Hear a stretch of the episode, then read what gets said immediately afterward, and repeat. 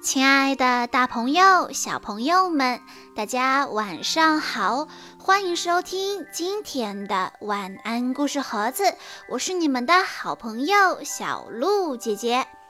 今天我要给大家讲的故事是由胡逸轩小朋友推荐，故事的名字叫做《阿里巴巴和四十大盗》。这个故事有点长，所以我们分成两部分给大家讲。今天我们讲阿里巴巴和四十大盗上集，明天呢，小鹿姐姐会给大家讲阿里巴巴和四十大盗的下集。在古代，波斯国有两个同胞弟兄，哥哥叫西姆。弟弟叫阿里巴巴，虽然是同胞兄弟，但哥哥非常有钱，钱多的用都用不完。弟弟呢，穷的几乎是一无所有，怎么会一个富有，一个贫穷呢？原来最初西姆和阿里巴巴一样，也是一个穷人。也是吃了上顿没了下顿。后来有一个富有的商人看中了他的精明能干，就把女儿嫁给了他。不久之后，岳父大人就去世了，西姆一下就有了很多的钱。他和妻子继承了岳父的全部家产。后来，他用岳父的钱做生意，很快又赚了大钱，于是便盖了新房子，请了佣人，成为十足的大富商。阿里巴巴的命运可没有哥哥这么好了，总是那么的穷困潦倒。可是他虽然人穷了点，但他的心地善良。一个穷人家的女儿非要嫁给他做他的妻子，他们就结婚了。日子虽然过得有点苦，但是小两口非常的快乐。他们的全部家产，除了一间破屋子之外，还有三匹驴。阿里巴巴没有钱做生意，他就靠砍柴过日子。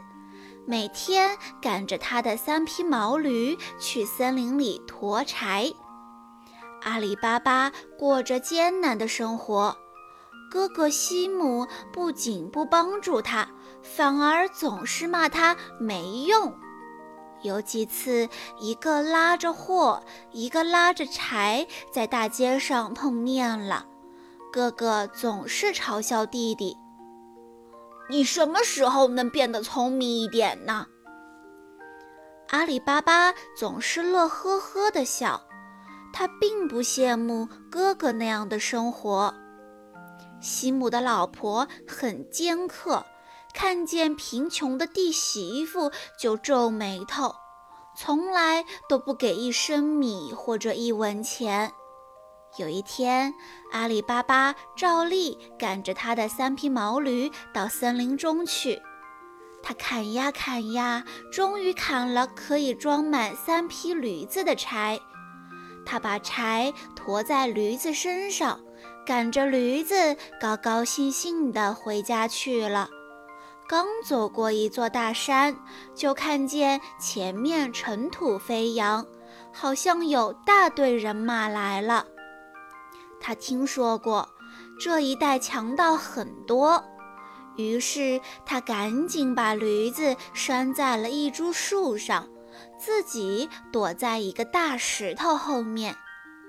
一会儿，这队人马就过来了。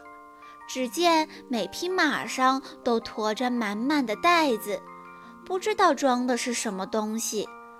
不过可以肯定的是，他们不是砍柴人。他一数，正好四十个人，驮着这么多东西到山里来干什么呢？阿里巴巴决定看个究竟。这伙人来到了一个山脚下，阿里巴巴也悄悄地跟着他们来到这里。他把自己藏好，他知道一旦被发现，那就没命了。那群人说话的声音压得很低，也很简短。不过，阿里巴巴还是完全明白了，他们是一伙强盗，马背上驮的东西都是抢来的。但他们把东西都拉到这光光的山脚下干什么呢？阿里巴巴决定继续观察。只见强盗头子走到面对山的一个地方，嘴里念道。芝麻，芝麻，请开门！山的一块大石头应声而动，原来里面藏了个山洞呢。四十个强盗把东西都送进去了。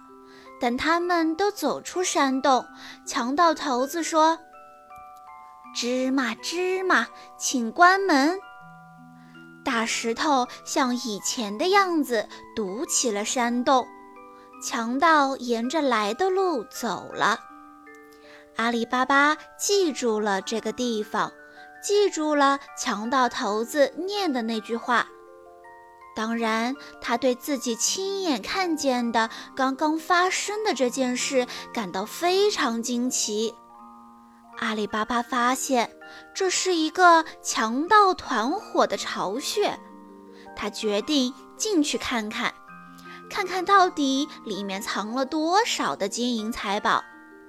他又等了一会儿，一直等到估计强盗们已经走了很远，他才慢慢的来到大山的石洞面前。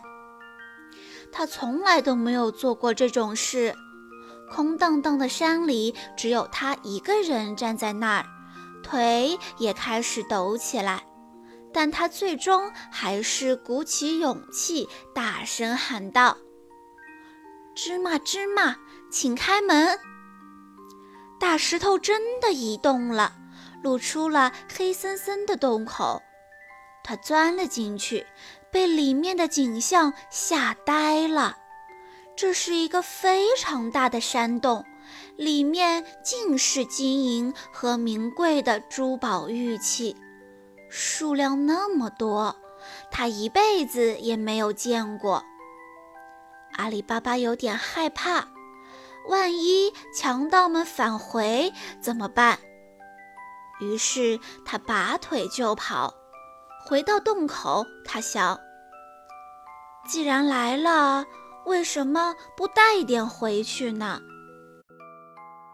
阿里巴巴跑到了树的下面，把驮在三匹毛驴身上的木柴统统扔掉，赶着毛驴进入山洞，找了三个大袋子，往里面装了财宝，然后出了山洞。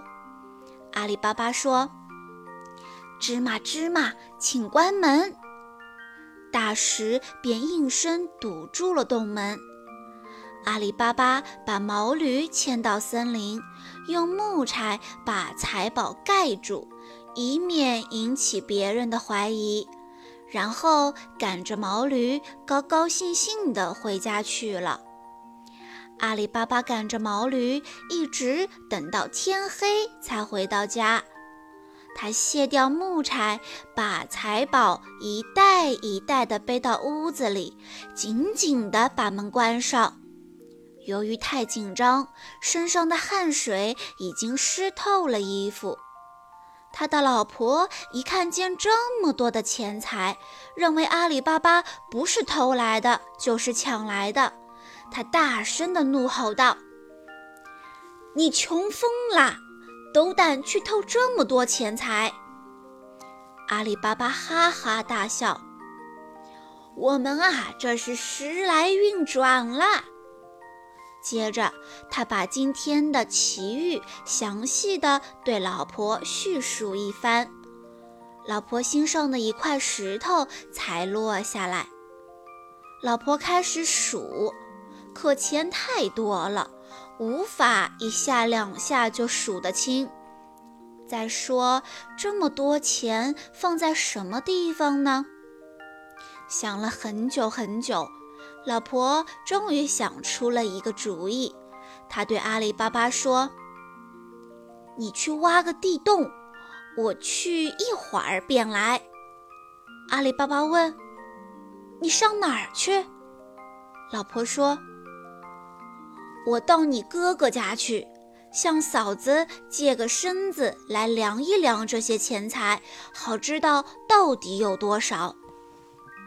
阿里巴巴说：“你最好还是别去了。”老婆说：“是去你哥哥家，又不是去别人家，何况只是借个东西用一下，又不要他的东西。”阿里巴巴听完了，只好答应自己的老婆。他开始挖地洞。老婆来到了哥哥西姆的家里，刚好只有嫂子一个人在家。嫂子见是他来了，亮着尖刻的嗓子说：“你们家里是不是又没钱买米了？”他说：“不不不。”咱们家有米，今天是来借个身回去用一下。嫂子一听，感到非常奇怪了，好大的口气，要用身量米，发财了！一向小气的嫂子，今天还真答应把身借给他。不过，嫂子偷偷的在身里面弄了一些蜂蜜。他想知道究竟用身量什么。老婆不知道这些，拿上身便匆匆忙忙地赶回家。回到家里的时候，阿里巴巴已经挖了一个很大很大的洞。于是他们把金钱量过，就倒在洞里，然后一起动手把洞口封住。这么多钱财，他们几辈子都用不完了。第二天一早，阿里巴巴的老婆便把参还给了嫂子。嫂子接过参一看，什么都明白了，又气又恨，忍也忍不住，进屋就揪住哥哥西姆的耳朵，把他从床上拉下来。原来哥哥西姆昨天晚上喝酒去了，很晚很晚才回来，这会儿还在睡懒觉呢。嫂子说：“你说说看，阿里巴巴一家那么穷，是个穷光蛋。你看这是什么？”他把参扔在了西姆面前。西姆说：“这是参啊。”西姆本来就怕老婆，加上他这么大吵大闹，不知是怎么回事，也不敢多问。西姆的老婆严肃地说：“你再看看。”西姆举起身，仔细端详，终于发现身里面贴着一枚金币。他喜出望外地说：“是金币耶！”西姆的老婆又吼道：“你弟弟阿里巴巴欺骗我们，他在我们面前装穷，总说买米的钱都没有。其实他比我们富一千倍。”西姆说：“这怎么可能呢？他们钱多的都要用身来量了。”于是，西姆的老婆就把昨夜他们来借身的情况说了一遍。西姆一开始的时候还不相信，听老婆这么一说，他也嫉妒阿里巴巴了。于是，他把衣服穿好，来到了弟弟的家，他要问个明白。一到阿里巴巴的家，西姆就气冲冲地说：“弟弟，你必须告诉我。”你从哪儿弄到这么多的钱财？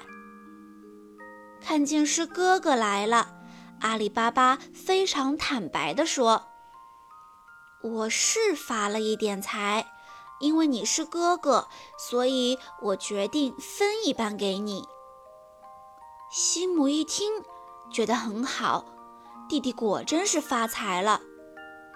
但是他是个很贪心的人，怎么会满足弟弟分给他一半的钱财呢？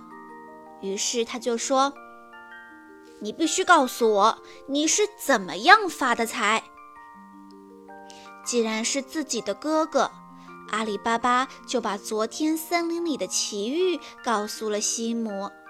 西姆一听，坏主意就来了。他说：“你必须把埋藏钱财的地方告诉我，否则我就去告诉官府，让他们以偷盗罪处罚你。”阿里巴巴说：“我没有偷盗，根本就不怕官府，因为你是我哥哥，才把事情的真相告诉了你。